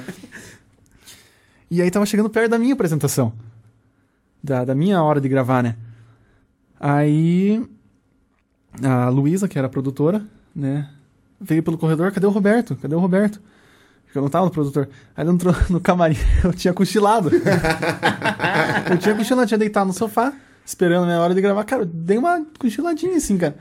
Aí ele falou, acho que ele tá aqui dentro, né, do, do, do camarim aqui. Aí tinha um sofazão grande lá. Cara, deitei, cara, dei uma. Fechei o olho assim, porque é tudo muito intenso lá. Então a gente uhum. vai cedo, volta tarde do, do Projac, sabe? Ninguém percebe que tá cansado. Ninguém percebe. Então, cara, a hora que eu deitei ali, cara, mesmo estando nervoso, cara, acho que dei uma desligadinha assim, cara. Ela só falou, Roberto, a tua. Tem mais, tipo, acho que dois, três antes de você. Você tem que ir já indo pra lá se preparar. Uhum. Eu, beleza. Levantei e tal, fui, cantei, daí entrei no palco, começou a tocar minha música, comecei a cantar. Aí a Com cadeira não- plateia não, vira já e plateia daí, tal. né, tal. Cadeira não virava, né? E quando tava chegando no final da música e ninguém tinha virado, eu eu fiquei muito tranquilo. Porque daí acho que meu, a, a minha cabeça é, se deu conta de que não, tu- acho que não, não vai virar ninguém, mas tá ótimo. Você veio até aqui, você, pô, você cantou Massa aqui pra caramba. tá ótimo já. Então acho que nessa parte eu relaxei, assim, falei, nossa, de boa, assim, comecei a curtir daí, porque é difícil você. Eu, eu sou uma pessoa que eu gosto muito de curtir aquele momento, principalmente quando eu toco. Hoje em dia eu já consigo. Mas em momentos como esse, né, que você tá numa Globo, né, vai ser transmitido pro Brasil inteiro, na frente de, ju- de jurados, ou seja, tem pessoas te julgando. Eu, eu fiquei meio nervoso, claro, normal. Mas a hora que eu aceitei que ninguém ia virar a cadeira, eu relaxei e falei, não, tá de boa e comecei a curtir o momento. E aí, na última nota, no último segundo, o Brown apertou, virou. Achei até, por um milésimo de segundo, Que, que tinha virado, mas virado que quando acaba a música, ninguém vira, Ah, todas viram sim, juntas, né? E eu achei que tava começando a virar porque ninguém tinha virado, né? Só que daí no chão tava escrito, né? Eu escolhi você, então eu escolho você. Aí que eu me dei conta, daí eu falei, cara, daí eu abri um sorriso, né, e tal.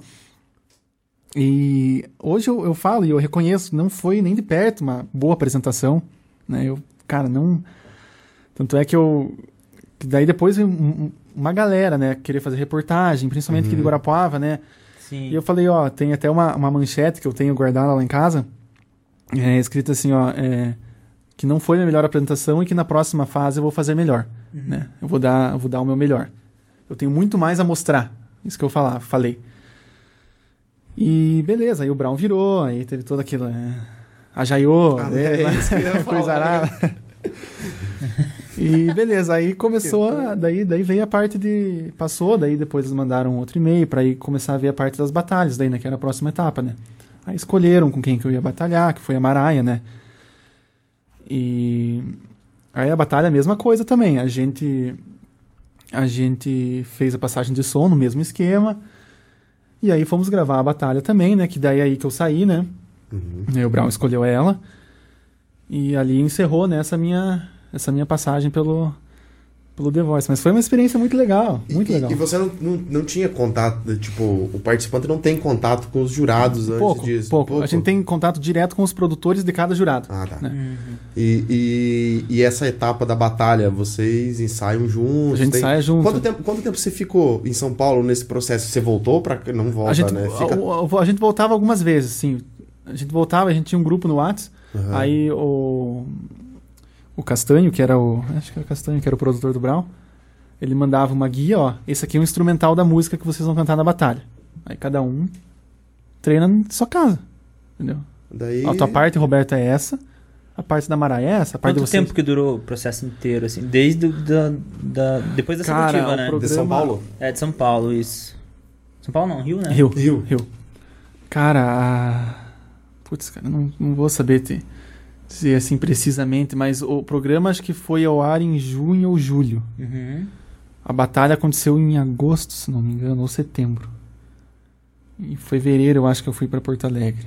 Então joga aí uns seis, cinco, seis meses, Ah, é eu um, acho. É um Uhum. processo bem, bem, bem longo, Porque né? por mais que você grave, aí quantas pessoas tem também que vão se apresentar? Então es- eram dois programas por, por semana, né? Sim. Então até passar todo mundo, entendeu? Aí começar as batalhas, então É tem galera, é é né? bastante Uma gente, né? Então mas foi uma experiência muito legal, cara. Pô, Porra. E como é que era? Você massa. podia, por exemplo, como demorava esse tempo, né? Até, desde a gravação até acontecer, você podia falar, dar algum spoiler de alguma coisa, não podia falar nada. não. Tinha que não, ficar eu não tranquilo. eu- as, as únicas pessoas que sabiam eram alguns familiares mais próximos, Uhum. principalmente porque assim, quando foi gravado o programa, que o Brown virou a cadeira, ninguém sabia, porque o programa não foi ao ar só mais pra frente. Sim. Mas quando virou a cadeira, alguns familiares mais próximos, eu falei, ó, virar, vou passar. Então quando vocês assistirem, eu vou, eu vou passar. Não se desesperem, ele só vai virar no finalzinho, Sim. calma, mas ele vai virar. Aham. E para uns amigos também mais, mais Sim. chegados. Mas o, a galera da produção falava, ah, você não pode É, eles falar falaram, ó, nada. sem, sem postar Contrato, nada, contrato. né? Contrato, contrato. Aham. É, Baita contrato. das burocracias, né? Cara, Contrato gigante ainda, né? até pra dar preguiça de ler se não ler, só. Cara, antes de a gente começar, vamos falar um pouquinho da Faculdade Senspeg. Faculdade Senspeg é nossa parceira aqui também. Muito obrigado, né, aliás, por estar apoiando a gente. Faculdade Senspeg agora está contando com nove campanhas ativas. Dessas nove campanhas tem desconto para segunda graduação, tem desconto também para servidor público, tem desconto para indicação de amigos.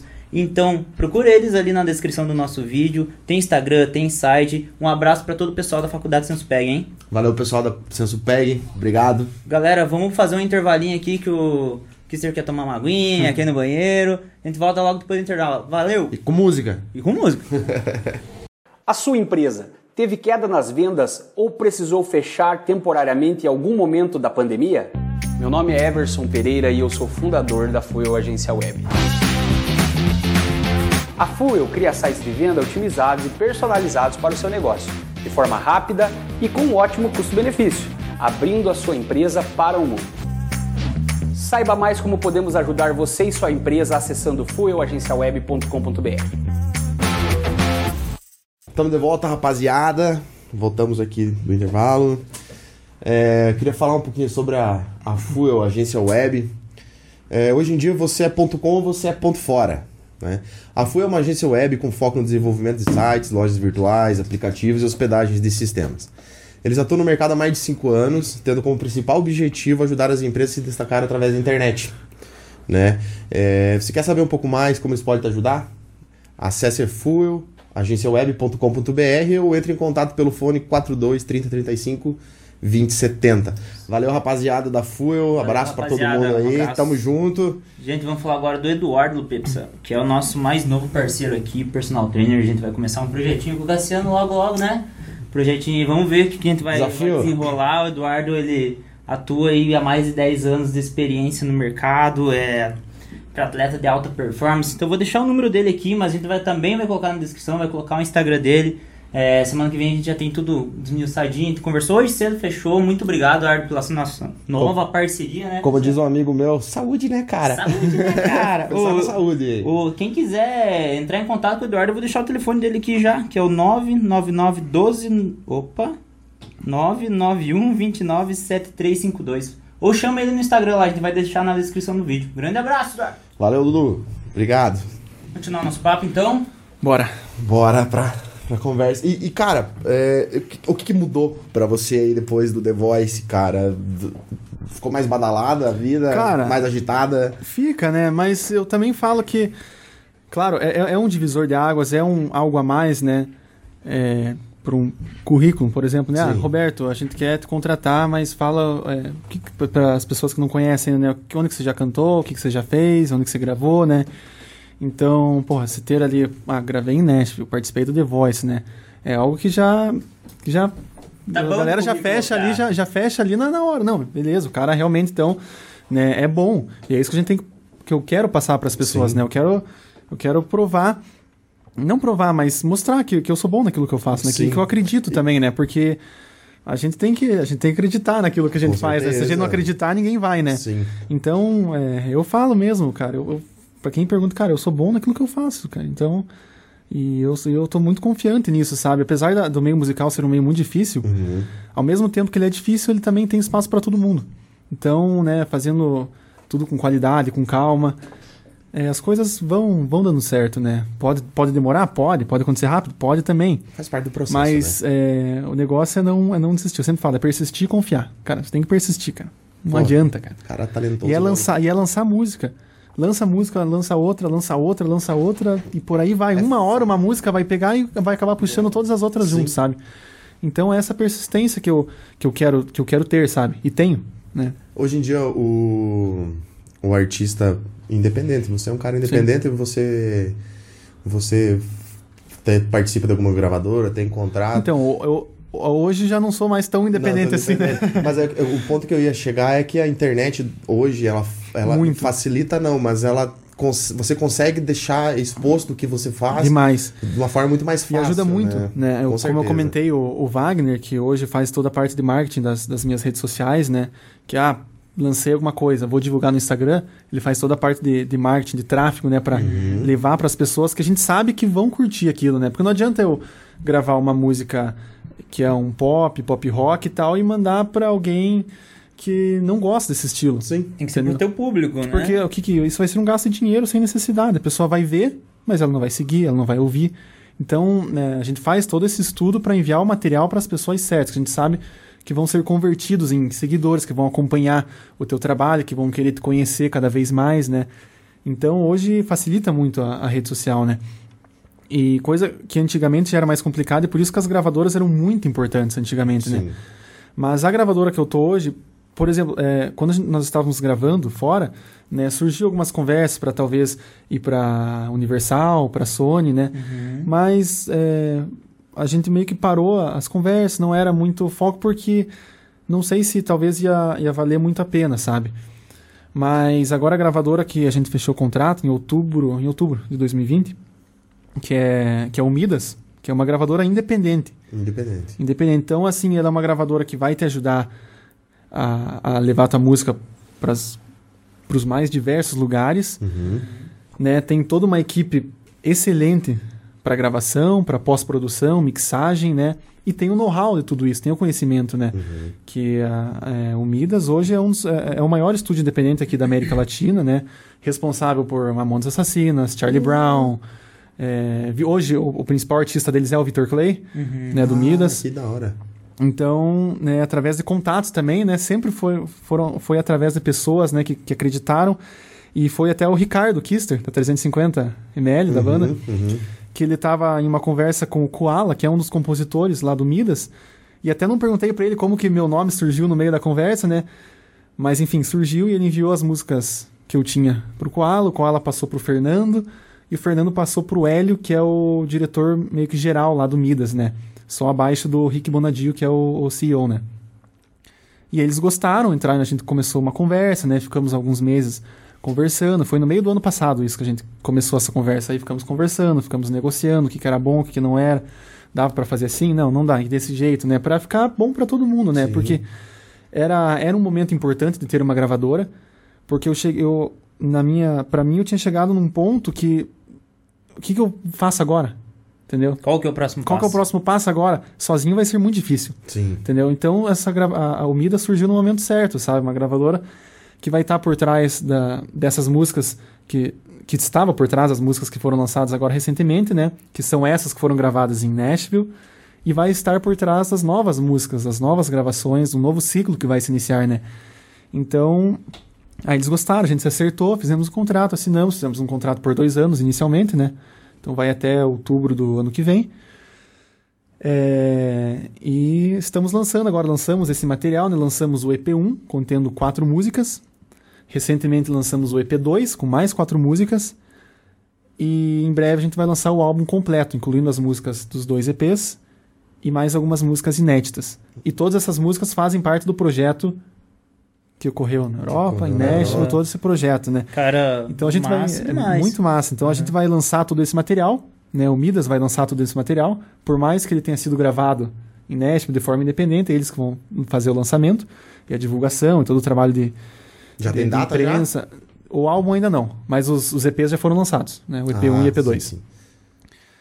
E aí, no final do mês agora, eu vou pra lá pra gente dar início a um novo projeto, né? Um novo ciclo, um novo. Posso dizer que até um novo Roberto, porque é, durante esse tempo eu evolui muito na parte de composição, de criação de música, então a gente aprende muito, aprendi muito né, na parte de gravação. Então, um novo Roberto também vai surgir, né? Com músicas assim. é, a gente definiu três músicas para esse novo projeto, né? Que a princípio vão ser lançados em formas de single, né, uma de cada vez, né? É, então já, já tô dando meio com um spoiler que vai rolar. Nem falei, pra, nem falei nada ainda, mas. Mas. E daí a gente definiu, não, três músicas agora. E daí o complicado era escolher três músicas. Ah, eu tenho lá, sei lá, várias músicas. Quais três músicas pegar para gravar agora? Putz. né? Mas eu cheguei na, na, na- conclusão, né? Falei, não, essas três músicas vão ser. E essas três músicas, assim, na minha opinião, eu acho que mostram o verdadeiro Roberto, sabe? Elas estão, assim, é, é pura essência. É, aquilo, é o equilíbrio que eu queria achar, porque eu escuto um estilo de música, escuto outro, então eu queria pegar tudo que eu escuto, tudo que eu gosto, tudo que eu sou e jogar dentro de, das músicas, sabe? Acho que essas três músicas me definem perfeitamente e eu já tô louco, nem gravamos ainda, mas já tô louco para poder lançar, porque são músicas, assim, na minha opinião, muito boas. E eu acho que o pessoal vai gostar bastante, né? Então agora, final do mês, eu vou para lá pra gente começar a pré-produção, já gravar algumas coisas, né? Pra já deixar tudo pronto quando o momento for certo a gente divulgar essas, massa, essas novas cara. músicas. Legal. Cara, falando tanto de música, vamos escutar mais um pouquinho. Eu, tô- eu tava pensando exatamente nisso, cara. Vamos pedir um somzinho. Eu posso fazer um pedido? Pode. Então, você falou que você curtia country, eu curto também. Rola um countryzinho pra nós aí. Massa. Vou tocar uma música que eu gosto muito de tocar. E ela. Eu conheci a versão original dessa música. E aí eu escutei a versão, acho que uma. É um, é um remix, né? Não, é, não precisa ser eletrônico pra ser remix, Sim, mas sim. é uma, uma nova versão dessa música. é, na série The Ranch, que eu adoro. Não sei se vocês já Ah, massa, assistiram, mas é uma das minhas séries preferidas, né? Ashton Kutcher. E aquela musiquinha de introdução é uma música incrível. Eu, eu, eu já sabia tocar ela, né? E daí quando eu assisti pela primeira vez a série, né? E tocou essa música, eu falei, cara, essa música é Cara, muito boa. É uma das minhas músicas eu preferidas não sou um do. consumidor de série e The Ranch foi a única série do- que eu é assisti, muito cara. boa, é muito boa do, do Willie Nelson e do Waylon Jennings, né? Os dois cantam junto e, e eu vou tocar um pedacinho dessa que eu acho que é uma música sensacional.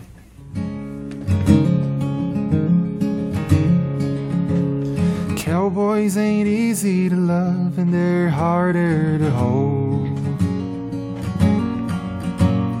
They rather give you a song than diamonds and gold. Lone Star belt buckles and old faded Levi's, and each night begins a new day. If you don't understand him and he don't die young, he'll probably just ride away. Mamas, don't let your babies grow up to be cowboys. Don't let 'em pick guitars and drive 'em old trucks. Let 'em be doctors and lawyers and such.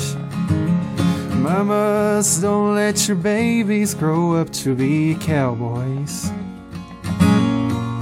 Cause they'll never stay home and they're always alone.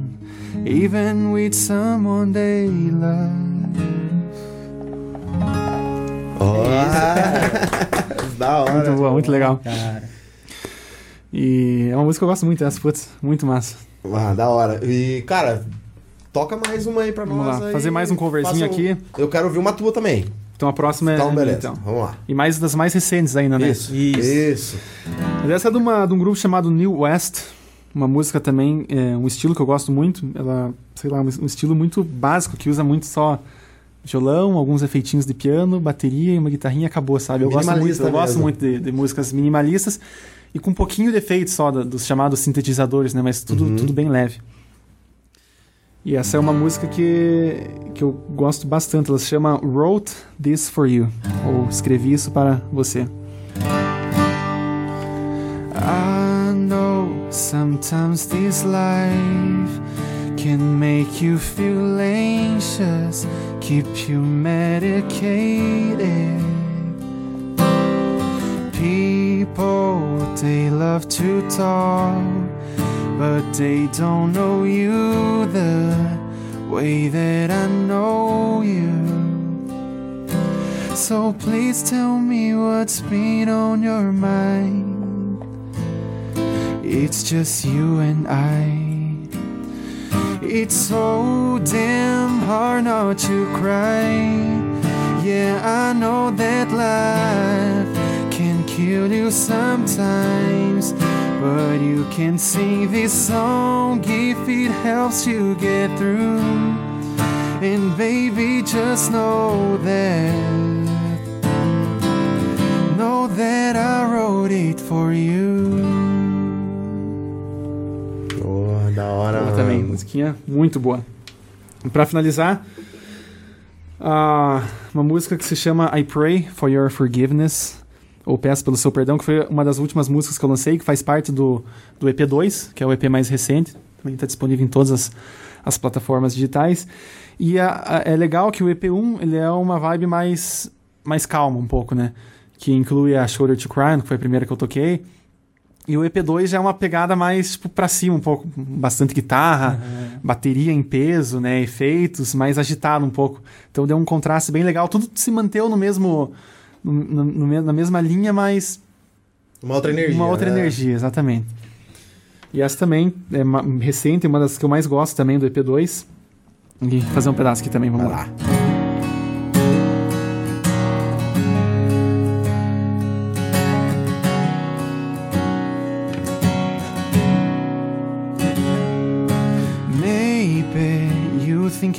Over, baby. Now that I'm sober, save me. Need you on my shoulder. Life is not the same without you. Got this. I will never leave you, promise. This is just a preview, honest. Always gonna be true. I'll be loving you forever. I'm living in the light. I'm gonna get it right. And love is worth the fight. Give it one more try. I know you're still afraid. And I'm the one to blame. But honey, I have changed. I pray for your forgiveness. Oh, oh, oh. I pray for your forgiveness. Tá louco, Boa, cara. Meu. Deus. Por isso que manda esse tipo de pergunta aqui nas caixinhas. Por isso que... Viu? Antes da gente ir pro... Vamos fazer uma caixinha de perguntas, Roberto.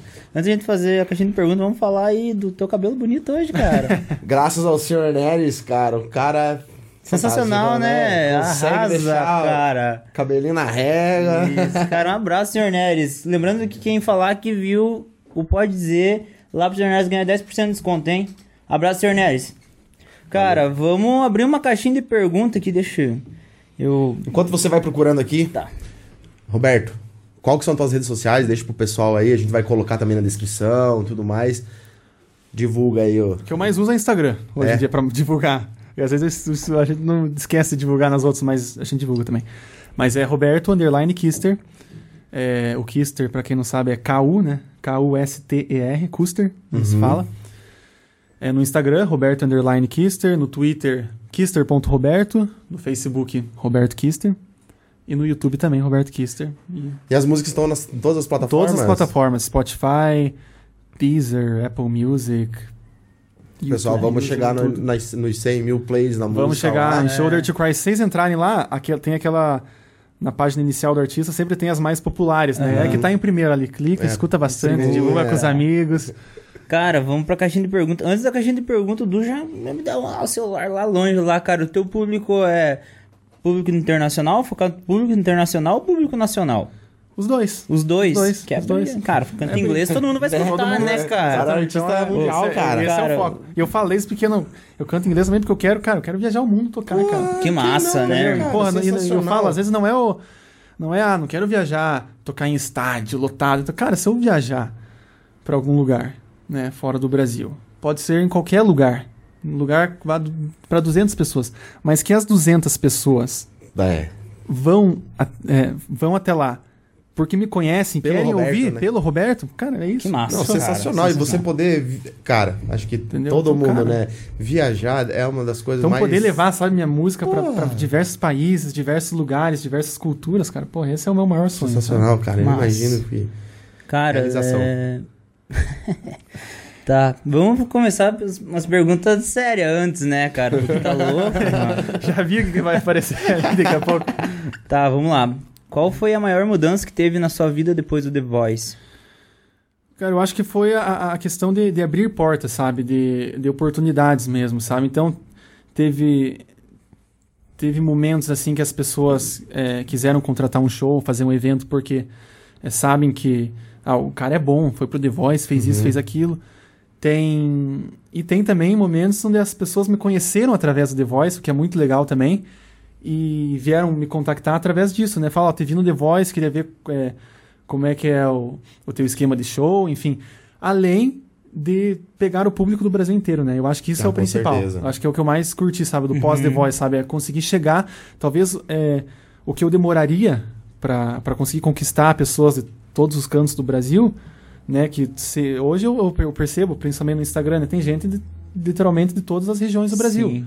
né, que, que acompanha o trabalho. Então acho que isso é o principal, porque às vezes o, que, o tempo que eu demoraria para chegar até elas, o The Voice foi um atalho. Ah, foi tudo de uma vez, sabe? Então isso foi ótimo. Massa. Cara, outra pergunta aqui. Houve mudança de tratamento dos contratantes após a participação em programa de TV? Não, eu não, porque eu não perceba, não. Isso é uma pergunta bem interessante, mas não, lá, principalmente os, os produtores lá tratam muito bem todo mundo, todo mundo. Bem tranquilo. Todo mundo lá entre si também se trata muito bem, uma, uhum. uma energia bem legal, assim, sabe? Bem gostosa. É que eu acho que, tipo assim, para as coisas acontecerem legais, todo mundo tem que estar sintonia, na vibe, né? né? É. Então, todo mundo que, os produtores que ficavam a maior parte do tempo conosco, é, no, na, na, no The Voice, né? Super bacana, educados. Cara, tem uma pergunta aqui que eu acho que é bem relevante, que ele perguntou como que você está fazendo para não desanimar do sonho durante a pandemia, que eu acho que acaba afetando, né? Demais, demais. Todo esse pessoal aí que lida com música, né, sentiu muito isso, né? É, então, é, foi, foi um momento complicado, né? Porque os músicos e os artistas, eles dependem do público, né? E a gente precisa desse contato com o público, né? Porque isso é uma das coisas mais legais da música é você ter esse contato com o público, é você ter essa troca de energia, entendeu? Tá tocando, o cara, daí você sobe no palco, toca, olha a pessoa, vê que ela tá curtindo aquilo que você tá fazendo. Pô, isso é animal, é muito massa isso. Então, né, eu, eu tento ocupar bastante sempre minha cabeça, né? É, eu montei um, eu tenho um home studio lá em casa, né, eu posso fazer né, boa parte das coisas mais básicas, né? É, de casa, então, né? Algumas pré-produções, algumas demos de músicas também que eu tenho, então eu consigo fazer essa, essas coisas em casa, né? Me ocupo bastante com isso e me ocupo também com, com outras coisas também. Eu gosto de ocupar também bastante a cabeça com assuntos que eu gosto, né? Pra, porque é necessário também a gente escapar um pouco da, sim, da música. Sim. Porque se a gente ficar só em cima ali, não, não, não vem coisa boa, é, sabe? Você não consegue. Isso que era uma pergunta. O que, que você está fazendo além de, de compor então, e tá escrevendo então, e cantando? Então, é, é, complicado. Às vezes eu tô numa música lá tava começando a fazer e tal, aí travou. Putz, o que, que eu faço? Não sei. Fiz uma coisa, ficou ruim. Fiz outra coisa, ficou Como ruim. Como é que é o teu vai. processo criativo? Como é que você faz? Eu não, eu não, antes de qualquer coisa, eu não forço. Eu acho que eu, é, as pessoas que eu conheço falar, ah, vou escrever uma música, escreve. Cara, eu não gosto. Eu gosto de. Que venha. De deixar, cara. Não forçar nada, nada. Então. Às vezes dá um clique. Todo dia, é, às vezes do nada, assim, no banho já aconteceu, de vir um ritmozinho na cabeça, aí eu saí, só pego o celular e gravo na voz para depois não esquecer, não esquecer. né? E todo, como todo dia eu toco violão por prazer, porque eu gosto, é, eu começo a tocar várias coisas, várias notas, várias coisas. E quando eu vejo que sai um negocinho sai ali, um, um pedacinho legal ali, eu já gravo e da, a partir daquilo eu começo a montar a música, né? E tem vezes que eu monto e a música fica ruim, não gosto. Tem vezes que eu monto a música fica boa. Tem vezes que eu monto a música fica ruim. E um mês depois eu escuto ela e falo, ah, dá pra mudar isso aqui, vai ficar boa. E fica boa, bom. entendeu? Então, é, varia muito, né? Mas eu gosto de deixar as coisas bem natural. Não gosto de forçar a parte de composição. É. Tanto é que eu acho que as pessoas têm muito é, mais músicas do que outros compositores. Então você fala com eles, ah, eu tenho 200 músicas já prontas. Cara, eu sei lá, eu devo ter umas 40 músicas. Entendeu? Porque tá. eu gosto de deixar bem isso. É... Você deixa. Quando, você diz que tem uma música quando ela tá redondinha. Quando ela tá redondinha. É. Eu, eu, eu, tenho, eu tenho esse. Eu tenho uma música, quando eu falo o esqueleto só dela, né? Só os ossos. Imagina, só, só o osso. Né? Que é a ideia inicial. Aí a gente vai colocando ali. Vai colo coloca uhum. a, a, a pele. Uhum. Imagina um ser humano nu. É, essa é um pouquinho melhor. Aí quando você coloca a roupa, aí ela tá pronta, Daí entendeu? Tá pronta. Mas eu gosto também de, de, fugir um pouco bastante, sabe? Principalmente eu gosto muito de ler e, e, ver coisas relacionadas à astronomia, que é algo que eu gosto muito, né? Então, né, planetas, enfim, de, de, tudo, sabe? Eu gosto muito. Gosto muito de, de, divulgar isso, apesar de não divulgar muito, mas é, uma, é algo que eu quero fazer, começar, sabe? É, mais voltado em relação ao meio ambiente também, porque eu gosto muito de de, principalmente nessa pandemia agora, eu comecei a refletir muito todo dia é, a respeito da, da vida, assim, é, da, da, da, raridade que é existir. Então eu gosto muito também de passar. Isso é um, é um, é um, outro lado meu, né? Que poucas pessoas conhecem, mas eu gosto, ultimamente, tenho gostado muito de conversar com pessoas, às vezes mais próximas, né? E tentar fazê-las se tocarem de como, como é, é, é, incrível e raro tudo isso que a gente vive, né, cara? Você existir, cara, tipo, é uma coisa Sim. extremamente rara, né? Tipo, é uma é, é uma em, quatro, em 400 trilhões a chance de você existir, de você uhum, nascer. Sim. Exatamente. É, acho que. Bom, uhum. show. E agora?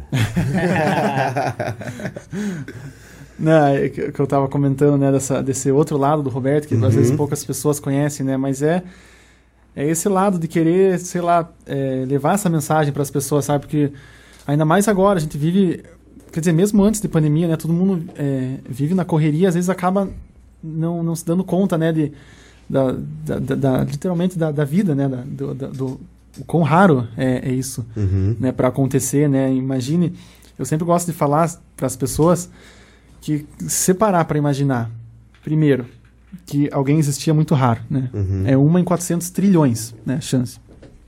Segundo, você existe em um planeta, correto? Você nasceu em um planeta. Será que existe algum outro planeta com vida ou você teve a sorte de existir num planeta, no único planeta que possibilita a vida, né? Porque a Terra, ela, ela funciona, ela trabalha Uhum. para que a gente, a gente fique vivo aqui, né? Ela nos protege do- dos raios solares, né? Ela, tudo que tem aqui produz nosso oxigênio, enfim, até alimento, né?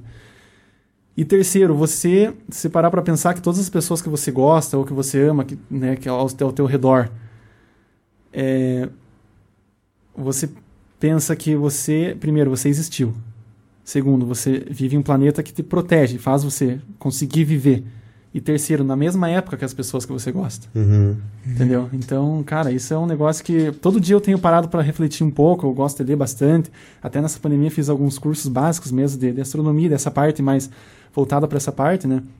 E é uma mensagem que eu, que eu quero começar a, a, a não ficar só comigo, você, entendeu? Pra né? mim, sabe? Espalhar porque eu acho importante, eu acho legal isso, sabe? Fazer as pessoas se darem conta do quão raro é o planeta, quão rara é, é a vida e, sabe? E que o Talvez- Roberto não é só música, Não é né, só música cara? também. Tem mais Eu acho que a coisa. gente vai ter que marcar um outro papo pra gente conversar só, Só sobre disso, isso, cara. isso. Porque eu também sou fissurado, cara. Mano, É eu massa. tava quase esquecendo. Você trouxe uma lembrança pra nós? Trouxe, tava falando aqui. Cara, essa pedaleira, Olha lá. eu tava olhando, falando, cara, o que, que eu posso levar, né, pra eles, cara? Mas eu olhei isso aqui, além de acho que ficar bonitinho, porque eu falei, cara, se trazer um negócio fica feio, né? Mas quando eu era, como eu comentei no começo, quando eu era criança, né, pequeno, é, eu gostava muito de guitarra. Então, eu olhava, às vezes, os guitarristas, né, Slash, era, pô, muito fã do Slash, cara. Queria ser roqueiro. É, o primeiro show que eu fui foi o do Slash. Porra. Quando ele estava na carreira solo, ele veio para Curitiba uma vez com o Miles Kennedy. E eles fizeram um show em Curitiba em 2013. Foi o primeiro show que eu fui. E era, era esse show do Slash, cara. E eu era super fã do Slash. Ainda sou, né, até hoje. E aí eu via todo mundo tocando e aquelas pedaleiras, né? Aquelas pedal de guitarra, aqueles efeitos, aquelas distorções, né? E eh, nessa época eu ganhei a primeira guitarra. Né? Meus pais compraram, não sabia, né? Foi até uma surpresa, chegaram com uma guitarra, uma extrato lá em casa. Era uma guitarrinha assim, bem mediana, mas assim, para aquele momento estava ótimo, né? Para eu começar, para eu continuar estudando, né? E aí depois, um tempo também, eu consegui convencer o pai e a mãe a comprarem uma pedaleira. Porque Eu falei, não, não adianta só ter a guitarra, tem que ter uma distorção, tem que tocar rock and roll, né? Tem que fazer um negócio de massa. E aí que eu comprei essa primeira pedaleira aqui que eu, que eu tive, né? E daí eu trouxe pra deixar pra Porra, vocês. Cara, que massa, ô, especial a primeira pedaleira Primeira é, pedaleira. muito especial pra você, Imagina, cara. Deixa eu dar uma olhadinha na bichona aqui. Bem velhinha já, mas tá, Porra, tava lá no meu estúdio até hora, hoje. Cara. Massa. Olha, ó. Que massa. E trouxe também ainda, mas eh, quando a gente lançou a, a, a, a Shoulder to Cry, eu- eu sempre gostava da ideia de, dos LPs, né? Dos vinil e tal, dos bolachão. Saudosista. Só que não, não compensava a gente fazer um, um LP, né? Um, pra uma música só. Pra que gastar? Porque Sim. até hoje a- a- os artistas não, não fazem mais CD físico, né? Porque vale muito mais a pena você investir num marketing digital do que investir num, num, Algo físico. em algo mesmo, né? físico que não vai te dar um retorno, Sim. sabe? Mas mesmo assim eu queria. Então a gente fez algumas poucas unidades numa um, um LP fake, né? Então a gente até fez tipo uma, uma bolacha, que tudo de plástico, mas para simular e Aham. para ter algo físico pra gente poder Aham. pegar, poder ver, que né? Massa, cara. E é da, da Shoulder to Cry, que é a música que eu comentei, a mais importante pra mim, né? Trouxe pra vocês também, deixei até uma dedicatória aos amigos Autógrafo. do, Ô, que louco, que legal, Pode ser? cara.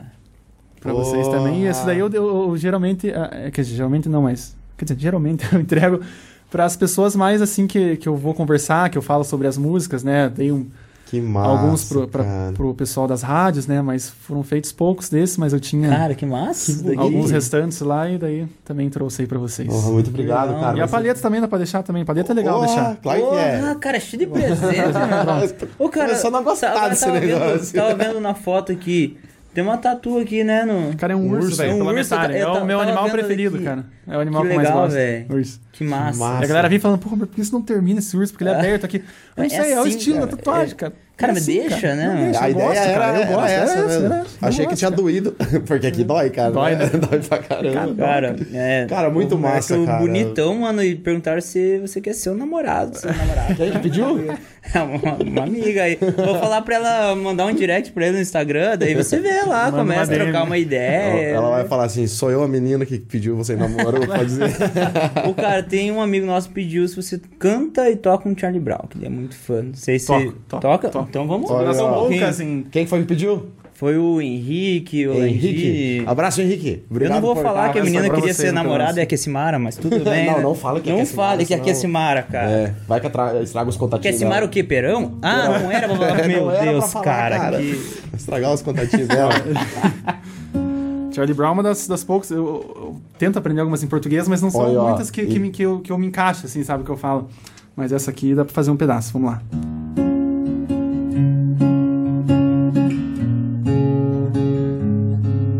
Tão natural quanto a luz do dia. Mas que preguiça boa, me deixa aqui à toa. Hoje ninguém vai estragar meu dia. Só vou gastar energia pra beijar sua boca. Fica comigo então, não me abandona não. Alguém te perguntou como é que foi seu dia? Uma palavra amiga, uma notícia boa, isso faz falta no dia a dia. A gente nunca sabe quem são essas pessoas. Eu só queria te mostrar que aquele tempo eu não podia fazer mais por nós. Eu estava errado e você não tem que me perdoar. Mas também quero te contar que existe um lado bom nessa história.